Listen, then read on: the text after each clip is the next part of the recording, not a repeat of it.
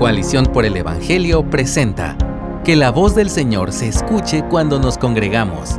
El valor de leer la Biblia públicamente en la iglesia. Escrito por Pepe Mendoza. La providencia de Dios permitió que la Reforma Protestante tuviera con la imprenta un motor de difusión sin precedentes. Los reformadores aprovecharon el nuevo avance para hacer circular como nunca antes las escrituras en los idiomas vernáculos europeos. También se convirtieron en los primeros escritores con éxitos de ventas que difundieron por cada rincón las verdades redescubiertas del Evangelio. Es importante notar que para aquel tiempo todavía había mucha gente analfabeta. Los libros y folletos producidos en masa no solo eran para consumo personal, sino que eran leídos en lugares públicos para beneficio de muchos. El historiador John Bossy explica esa práctica.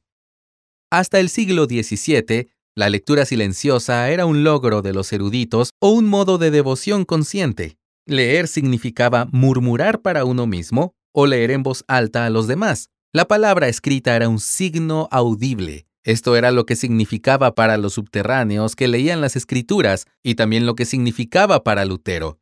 Su palabra era una palabra para ser escuchada, una promesa para ser recibida en la fe, no un texto para ser estudiado. La fe, como había dicho San Pablo, venía por el oído. El oído, no el ojo, era el sentido cristiano. La imprenta de Gutenberg generó una revolución increíble de difusión de conocimiento nunca antes vista. También produjo un cambio significativo y profundo en la forma en que las personas adquirimos sabiduría, pasando de una adquisición comunitaria que requería de la lectura pública y la comprensión grupal a una actividad personal donde el individuo se sumerge en la lectura sin la necesidad de compañía. Leer es ahora como un placer privado que no se entiende compartido, porque no necesitamos de nadie más para extraer la sabiduría de las páginas del libro. Podríamos decir que los cristianos también hemos tomado ese carácter individualista y privado en relación con la lectura de las escrituras. Sin embargo, podríamos preguntarnos si la Biblia fue diseñada por Dios solo para esa lectura interior y absolutamente personal. Una gran mayoría de cristianos viven frustrados con la discontinuidad y poca profundidad de sus lecturas bíblicas. Muchos se proponen cada inicio de año leerla completa, pero son muy pocos los que realmente logran el objetivo. En el mismo sentido, Pensamos que estamos abarcando suficiente material de las escrituras a través de la enseñanza, la predicación y todo el movimiento de pensamientos supuestamente bíblicos que corren a toda velocidad por las redes sociales. Sin embargo, una vez más, se suelen usar pocos insumos bíblicos para tales emprendimientos. Nuestra ingesta de la escritura sigue siendo deficiente y por eso una gran mayoría de cristianos manifiesta desnutrición y debilidad espiritual crónica.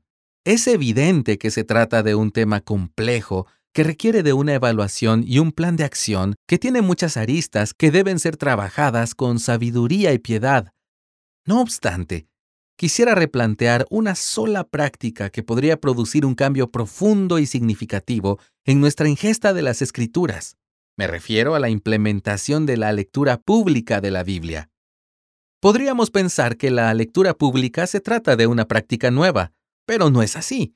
El impacto de la lectura pública de las escrituras es notable en ambos testamentos.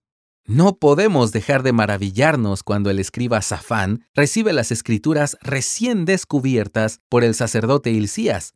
Luego de leerlas, va con el rey Josías y se las lee en voz alta. Esa lectura pública propició un gran avivamiento reformador. Esto lo puedes leer en Segundo de Reyes, capítulos 22 al 23.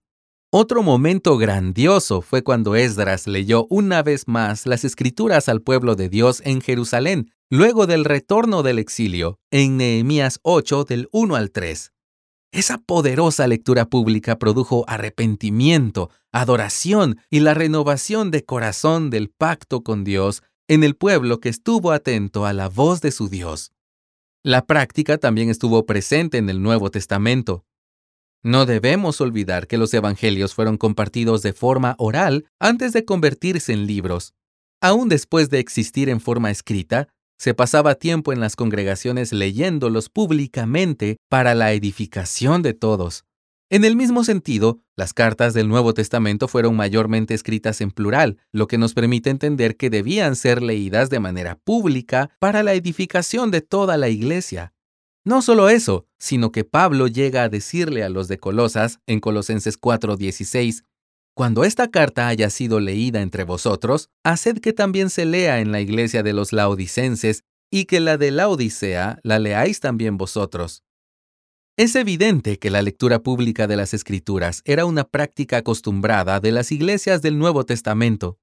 Podríamos decir, entonces, que la lectura pública de la Biblia es una disciplina espiritual de edificación que hemos olvidado en nuestro tiempo.